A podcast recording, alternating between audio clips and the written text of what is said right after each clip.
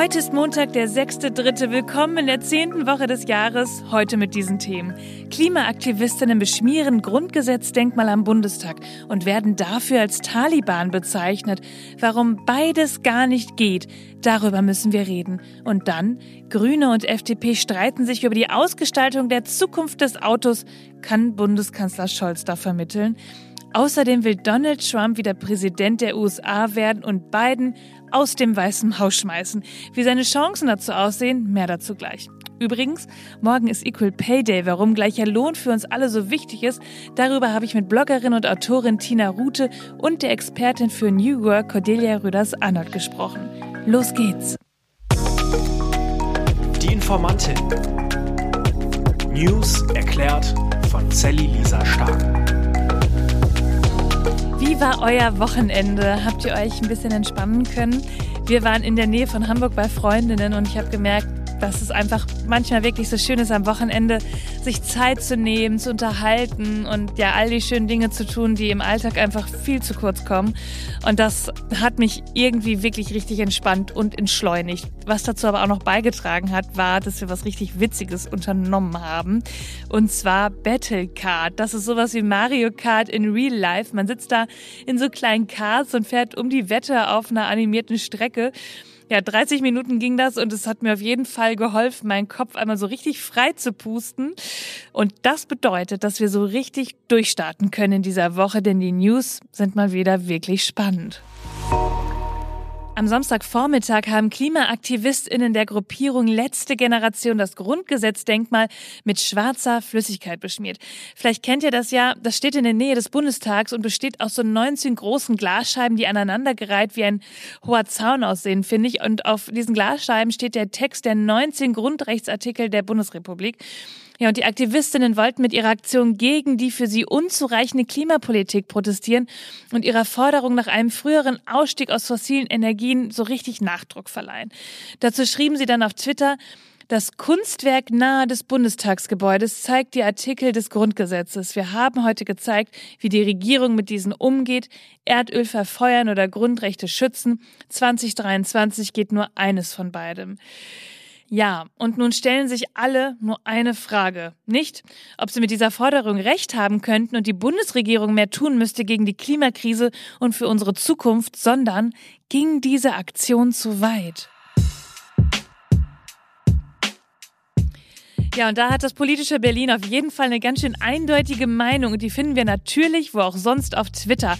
Lasst uns da mal reinschauen. Die Grünen-Vorsitzende Ricarda Lang schrieb, diese Aktion ist einfach nur daneben. Und Leni Breimeyer von der SPD twitterte, die Verfassung, die ihre Meinungsfreiheit garantiert, zu beschmieren, das ist nicht groß, das ist strunzdumm. Danny Freimark von der CDU fand diese Worte, Ihr habt nicht gezeigt, wie die Regierung damit umgeht, sondern was euch diese Grundrechte bedeuten, nämlich nichts. Ihr radikalisiert euch ohne Not, da alle demokratischen Kräfte vereint sind, den Klimawandel zu stoppen. Warum helft ihr nicht dabei, anstatt kriminell zu sein? Ja, Nancy Faeser, die Bundesinnenministerin, sagte der Bild am Sonntag, es gibt keinerlei Rechtfertigung dafür, ausgerechnet die Grundrechte zu beschmieren und das auch noch am Bundestag, dem Herz unserer Demokratie. Und dann forderte sie auch strafrechtliche Konsequenzen. Diese völlig unwürdige Aktion, sagt sie, muss nun konsequent strafrechtlich verfolgt werden. So ein Unsinn schadet dem Klimaschutz gewaltig. Ja, man sieht, parteiübergreifend sind sich alle einig, das Grundgesetz zu besudeln ist nicht das Mittel der Wahl, um zu protestieren und Aufmerksamkeit für ein Thema zu erzeugen. Denn, und das möchte ich hier auch nochmal hervorheben, im Grundgesetz ist ja unser Recht auf Protest und Meinungsfreiheit auch verankert. Also all das, worauf sich die letzte Generation stützt, wird erst durch das Grundgesetz ermöglicht. Sie haben zwar eine riesige Diskussion dadurch ins Laufen gebracht, aber eben leider nicht über das Thema an sich, sondern über das Wie des Protests. Und ich sage euch, das Ganze wird noch ein bisschen spannender. Es gab noch eine weitere kleine Wendung. Der Vorsitzende des Auswärtigen Ausschusses des Deutschen Bundestages, Michael Roth von der SPD, twitterte nämlich, Zitat, was für eine billige, würdelose Aktion. Ihr scheißt auf die Grundrechte, zerstört Kunst ähnlich wie die Taliban und fühlt euch noch als Heldinnen und Helden. Der verteidigungspolitische Sprecher der CDU-CSU-Fraktion Florian Hahn ging mit auf diesen Zug drauf und schrieb, die letzte Generation ist kein Deut besser als die Taliban. Okay, wow, das sind so große rhetorische Keulen und wir wissen, Sowas ist natürlich immer unpassend, meiner Meinung nach, und auch hier. Und der Journalist Steven Palagan kommentierte, Klimanazis, Ökofaschisten, grüne Taliban, Boko Haram, die vorrangig konservativen Kommentatoren, die sich an KlimaaktivistInnen abarbeiten, scheinen entweder nicht zu wissen, was Nazis, Faschisten, Taliban und Boko Haram sind, oder sie finden sie nur nicht sonderlich schlimm. Ich würde das gerne ergänzen und zwar mit meiner persönlichen Meinung. Ich finde nämlich die Frage, wie weit ein Protest gehen darf, beschäftigt uns, weil wir uns durch solche Proteste nicht in unserem eigenen Alltag beschnitten fühlen wollen. Es ist ja irgendwie unangenehm und nervig, wenn sich Menschen vor uns auf der Straße festkleben, damit wir gezwungen werden, unsere Aufmerksamkeit auf sie zu lenken. Und deshalb finde ich Protest, der sehr provoziert, eigentlich auch gar nicht mal so schlecht, denn durch dieses Gefühl, dass wir etwas nervig finden, werden wir zum Nachdenken angeregt und nehmen wahr, dass der gesellschaftliche Konsens bröckelt. Das wiederum ist auch deshalb so wichtig, weil unsere demokratische, freiheitliche Gesellschaft Kleber braucht, der sie zusammenhält und man auch frühzeitig sehen muss, ob der noch hält oder eben Risse kriegt. Was meiner Meinung nach aber überhaupt gar nicht geht, ist erstens, wenn Protestaktionen kriminell werden und, wie in diesem Fall auch, so weit gehen, dass sie unser innerstes Wertesystem besudeln. Das passt einfach nicht dazu, dass wir doch zusammen die Zukunft ändern wollen. Das Ziel heiligt eben nicht alle Mittel. Und zweitens, wenn Aktivistinnen dann auf der anderen Seite noch mit Terroristinnen verglichen werden, denn das verharmlost am Ende doch nur Terroristinnen an sich, kriminalisiert gleichzeitig aber auch alle Formen von Protest, spaltet die Gesellschaft und schürt Hass. So verlockend manche rhetorische Keulen auch sein können, wo bringt uns das Ganze denn überhaupt dann hin? Und die Frage bleibt, was ist jetzt der richtige Weg für den Protest? Satiriker El Hotzo schrieb dazu, Protest ja, aber bitte friedlich, aber auch so, dass der Verkehr nicht aufgehalten wird, aber auch so, dass nichts kaputt geht, aber auch so, dass nichts dreckig wird, aber auch so, dass niemand gestört wird, aber auch so, dass niemand kritisiert wird. Ja, an dieser Übertreibung sieht man natürlich, Protest muss anecken. Er kann nicht einfach nur ganz normal sein und uns überhaupt nicht stören. Und was man auch in dieser Debatte sieht, wir haben zwei Lager. Ich habe mich positioniert und ich finde, es darf auf keiner Seite zu sehr um die Aufmerksamkeit sehen, sondern das Ziel muss doch im Fokus sein. Und ich glaube, dass die letzte Generation, aber auch die Parteien sicher auf einer Seite sind, wenn die Frage lautet, wollen wir unseren Planeten retten? Aber was denkt ihr? Würdet ihr euch auf die Straße kleben oder reicht es, dass wir auf friedlichen Demos mitgehen? Oder denkt ihr, je größer der Aufschrei, desto besser? Ja, als ob das nicht gerade Streit genug wäre. Auch die Bundesregierung ist sich gerade uneins. Und da geht es auch ein bisschen um das Thema Klimapolitik. Eigentlich eher um Verkehr versus Klima. Aber mal von vorn, was ist denn da gerade los? Die Bundesregierung, also die Ampel, ist seit gestern auf Schloss Merseburg zur Klausurtagung, um über die Perspektiven Deutschland und Europas in der Zeitenwende zu reden. So haben sie es selbst betitelt. Das hört sich ja erstmal irgendwie ganz schön unkonkret an. Aber wenn wir da mal ganz genau hinschauen, sehen wir, dass natürlich viel über Themen gesprochen wird, wo sich die Parteien gerade nicht so einig sind. Wir sind heute wieder zu einer Klausur hier in Meseberg zusammengekommen um ein paar grundsätzliche Fragen miteinander zu besprechen, die für die Zukunft unseres Landes ganz, ganz bedeutend sind und von denen wir glauben, dass es sich lohnt, sie einmal mit ein bisschen mehr Ruhe zu verhandeln. Ja, das war Bundeskanzler Olaf Scholz, aber es streiten sich gerade vor allem FDP und Grüne. Ihre Vorstellung davon, wie man manche Themen anpackt, die geht ganz schön auseinander und dann ist auch eben eine Kompromissfindung wirklich schwierig. Lasst uns mal ein bisschen in diese Themen hineinschauen. Letzte Woche verkündete der Verkehrsminister von der FDP, Volker Wissing, dass er sich auf EU-Ebene für sogenannte E-Fuels, also synthetische Kraftstoffe, einsetzen wolle. Die wären nämlich besser in der CO2-Bilanz als derzeitige Kraftstoffe, aber man muss auch sagen, aus Sicht mancher Expertinnen verzögern sie den notwendigen Wandel der Antriebssysteme. Und so sagte auch die grüne Bundesumweltministerin Steffi Lemke, dass sie das geplante Verbot für neue Autos mit Verbrennungsmotor ab 2035 unterstützen würde. Und auf Druck der Bundesregierung hat die EU ihre Abstimmung über das Aus für den Verbrennungsmotor für neu zugelassene Autos ab 2035 nun tatsächlich verschoben. Zudem möchte die FDP mit Verweis auf die Verkehrsprognosen, also dass wir mehr Verkehr haben, Straßen schneller ausbauen. Die Grünen hingegen wollen den Ausbau von Bahn- und Radwegen forcieren. Ja, das Auto ist irgendwie das Symbol des Streits geworden. Die FDP schaut da eher auf die Rettung durch künftige Technologien, während die Grünen mehr Klimaschutz erreichen wollen. Schwierig, das unter einen Hut zu bekommen. Und vor allem ist dabei ja auch spannend, warum die FDP so argumentiert. Fakt ist, dass die FDP gerade bei den letzten Landtagswahlen nicht gut abgeschnitten hat und nun versucht, ihre Themen etwas deutlicher zu setzen, um in der Bundesregierung nicht zu verblassen. Wie sieht's denn bei euch aus? Auf welcher Seite steht ihr bei der Diskussion? Ich meine, es geht uns alle etwas an, weil die meisten von uns ja auch Auto fahren oder halt eben mit dem Rad und der Bahn. Habt ihr das Gefühl, dass die Liberalen bei diesem Thema überzeugen? Argumentieren? Ja, und dann können wir auch noch mal in das Thema Bundeshaushalt reinschauen. Wirtschaftsminister Robert Habeck und Finanzminister Christian Lindner sind da ja etwas aneinander geraten. Vielleicht erinnert ihr euch noch an den Briefwechsel der beiden, da hatten wir ja schon mal drüber gesprochen. Die FDP hält an der Schuldenbremse fest, also dass sie keine neuen Schulden mehr machen wollen. Die Grünen wollen aber ihre Projekte durchsetzen und sind besorgt, dass es dafür nicht genug Bundesmittel geben würde. Und die anderen Bundesministerinnen wollen auch Geld für ihre Projekte haben.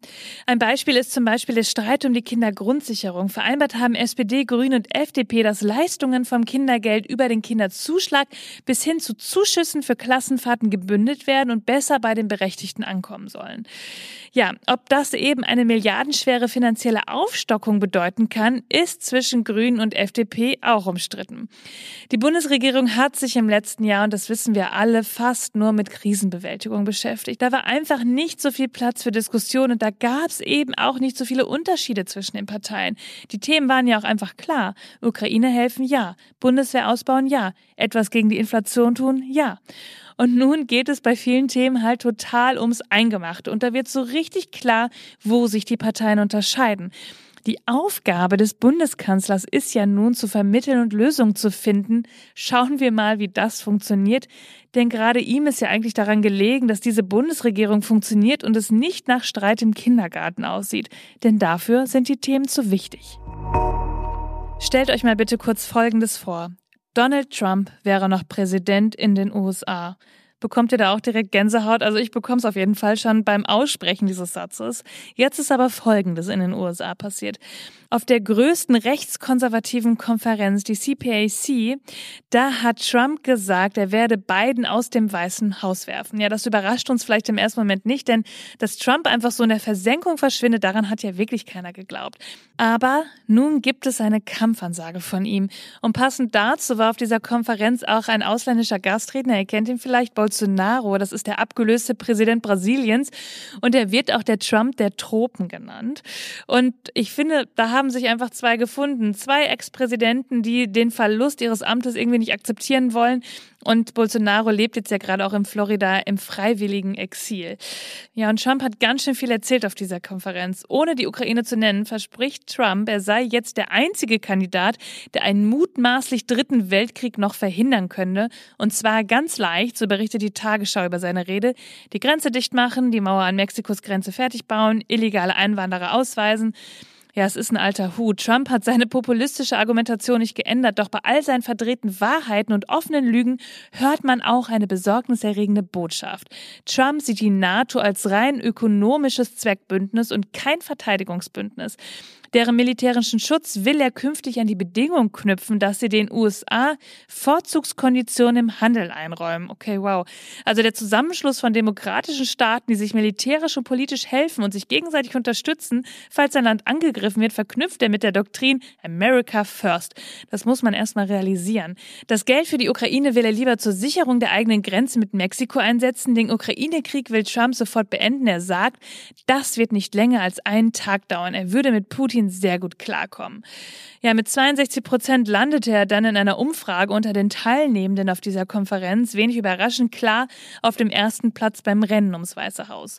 Nur gut ist, dass dieser rechte Kreis nicht die Mehrheit in den USA darstellt. Und Trump sieht sich vielleicht als Präsident, aber noch ist er es nicht. Und ob die AmerikanerInnen noch einmal Lust auf einen wie ihn haben, wird man sehen. Ich denke mir, man muss noch so viel politische Aufklärungsarbeit in den USA leisten, damit die BürgerInnen befähigt werden, sich ein eigenes Bild zu machen. Morgen ist Equal Pay Day. Wusstet ihr, dass ihr, wenn ihr eine Frau seid, in diesem Jahr bis zum 7. März umsonst gearbeitet habt. Ja, keine Sorge, das ist natürlich nicht wirklich der Fall. Es geht dabei aber um die Lohnlücke zwischen Männern und Frauen. Diese beträgt 18 Prozent. Und wenn man den Prozentwert in Tage umrechnet, dann arbeiten Frauen 66 Tage umsonst, also vom 1. Januar bis zum 7. März. Das ist doch wirklich unglaublich, oder? Nur, woher kommt diese Lohnlücke in der Arbeitswelt und wie können wir gleichberechtigte Bezahlung, also Equal Pay, wirklich erreichen? Das habe ich meine Freundin Cordelia Röders-Arnold gefragt. Sie ist Expertin für New Work und arbeitet bei Einhorn, einem Unternehmen mit transparenten Gehältern. Die fehlende Gleichberechtigung ist meiner Meinung nach immer noch eines der zentralen Probleme unserer heutigen Arbeitswelt. Frauen arbeiten in Jobs, die schlechter bezahlt sind und selbst bei gleicher Qualifikation in derselben Rolle verdienen sie eben weniger als Männer. Und wenn wir das ändern wollen, brauchen wir einerseits politische Entscheidungen, wie zum Beispiel die des Bundesarbeitsgerichts gerade, dass Unternehmen eben Verdienstunterschiede zwischen Männern und Frauen nicht mehr damit begründen dürfen, dass die einen eben besser verhandelt haben als die anderen. Und wir brauchen gleichzeitig mehr Offenheit beim Thema Gehalt. Das kann geschehen zum Beispiel durch transparente Gehaltssysteme. Die machen es überhaupt möglich, dass ich als Frau überhaupt mir erstmal gewahr werden kann, dass womöglich ein Mann mit gleicher Qualifikation wie ich, in derselben Rolle wie ich in meinem Unternehmen, womöglich mehr verdient als ich. Und gleichzeitig können wir natürlich nicht über Equal Pay reden, ohne über Sorgearbeit zu sprechen und darüber, wie ungleich zum Beispiel die Betreuung von Kindern in Deutschland verteilt ist. Wir haben in Deutschland die höchste Teilzeitquote unter Müttern mit jungen Kindern in ganz Europa, nämlich 65 Prozent. Und die wiederum führt dazu, dass Frauen im Alter 50 Prozent weniger Rente haben als Männer und immer öfter auch in Altersarmut landen. Deshalb müssen wir Arbeit ganzheitlich neu denken. Und ein wichtiges Element dafür ist auch die 40-Stunden-Woche, die in Deutschland unter dem Motto Samstags gehört Fati mir eingeführt würde. Und ich finde, allein an dem Spruch merkt man, dass dieses Konzept einfach nach 50 Jahren, beziehungsweise mehr als 50 Jahren, dringend ein Update braucht. Inzwischen gibt es auch in Deutschland Unternehmen, die auch zeigen, dass sie erfolgreich bleiben können, obwohl oder vielleicht auch gerade weil die Mitarbeitenden eben nur noch an vier Tagen in der Woche arbeiten. Und wenn wir natürlich bei gleicher Bezahlung weniger arbeiten, können wir Sorgearbeit fairer verteilen. Das ist einer von ja, ganz schön vielen nötigen Schritten, die es sich aber meiner Meinung nach auf jeden Fall zu gehen lohnt, damit die Arbeitswelt der Zukunft gerechter, gleichberechtigter und am Ende des Tages für uns alle besser wird. Ja, und jetzt fragt ihr euch vielleicht, Finanzen, Arbeit, sich damit zu beschäftigen, das ist doch gar nicht so einfach. Und wo fängt man denn da an? Meine Freundin Tina Rute ist Bloggerin und Autorin und auf Instagram erzählt sie ganz viel dazu, weil sie sich diese Frage selbst gestellt hat und jetzt über Frauen und Finanzen aufklärt. Tina, wie bist du da hingekommen? Hallo, liebe Sally. Ja, das Thema Frauen und Finanzen fing bei mir so ein bisschen an zu rattern, als äh, Covid kam und wir dann doch mehr Zeit hatten als üblich. Ähm, ich bin joggen gegangen, was ich sonst eigentlich auch gar nicht tue und ähm, habe mir die Zeit beim Joggen mit Finanzpodcasts vertrieben und habe dann aber schnell gemerkt, dass es mich dann doch interessiert, besonders ähm, das Thema Frauen und Finanzen. Ähm, wie investiert man am besten? Und ähm, warum sollte man überhaupt investieren? Warum sollte man sich mit seinen eigenen Finanzen beschäftigen? Und speziell auch, warum sollten Frauen sich mit ihren eigenen Finanzen beschäftigen? Ähm, das hat mich tatsächlich alles so ein bisschen erschrocken wie wenig doch auch immer noch aufgeklärt wird, wobei ich mich mittlerweile in einer Bubble befinde, wo das ganz, ganz oft Thema ist. Aber ich weiß, dass es bei ganz vielen Frauen immer noch nicht angekommen ist und ähm, es einfach super erschreckend ist, wie viele Frauen im Alter wahrscheinlich am Existenzminimum leben werden, eben weil sie nicht richtig vorgesorgt haben, weil ihnen nicht bewusst ist, was macht eigentlich meine Elternzeit am Ende auf meinem Konto aus und ähm, wie wirkt sich die Inflation eigentlich aus? Was ist eine Inflation und ähm, wie berechnet man später die eigene Rentenlücke oder wie berechnet man aktuell die eigene Rentenlücke, um dann zu sehen, okay, das fehlt mir später wirklich im Alter. Ich habe 96 Prozent meiner Followerinnen sind Frauen und entsprechend ist mir das total wichtig, das auch auf meinem Account zu ähm, thematisieren und auch einfach in den Fokus zu rücken, um die Frauen aufzuklären und dann nochmal so den kleinen Arschtritt zu geben, sich dann doch nochmal mit dem Thema zu beschäftigen. Also, fangt an, startet einfach. Es kann wirklich auch Spaß machen und man fühlt sich auf jeden Fall um einiges sicherer, ähm, was die Zukunft angeht. Ganz liebe Grüße. Na, das ist doch der perfekte Schlusssatz für heute. Ihr Lieben, das war schon wieder. Informiert euch selbst, sprecht drüber, bildet euch eure eigene Meinung. Ihr findet alle Quellen und Informationen zu unseren Themen wie immer in den Show Notes und schreibt mir, wenn ihr Fragen habt oder schickt mir eine Sprachnachricht auf Instagram. Ich freue mich drüber. Wir hören uns am Mittwoch wieder, denn irgendwas passiert ja immer. Bis dann. Die Informantin. News erklärt von Sally Lisa Stark. Produktion von 7 One Audio.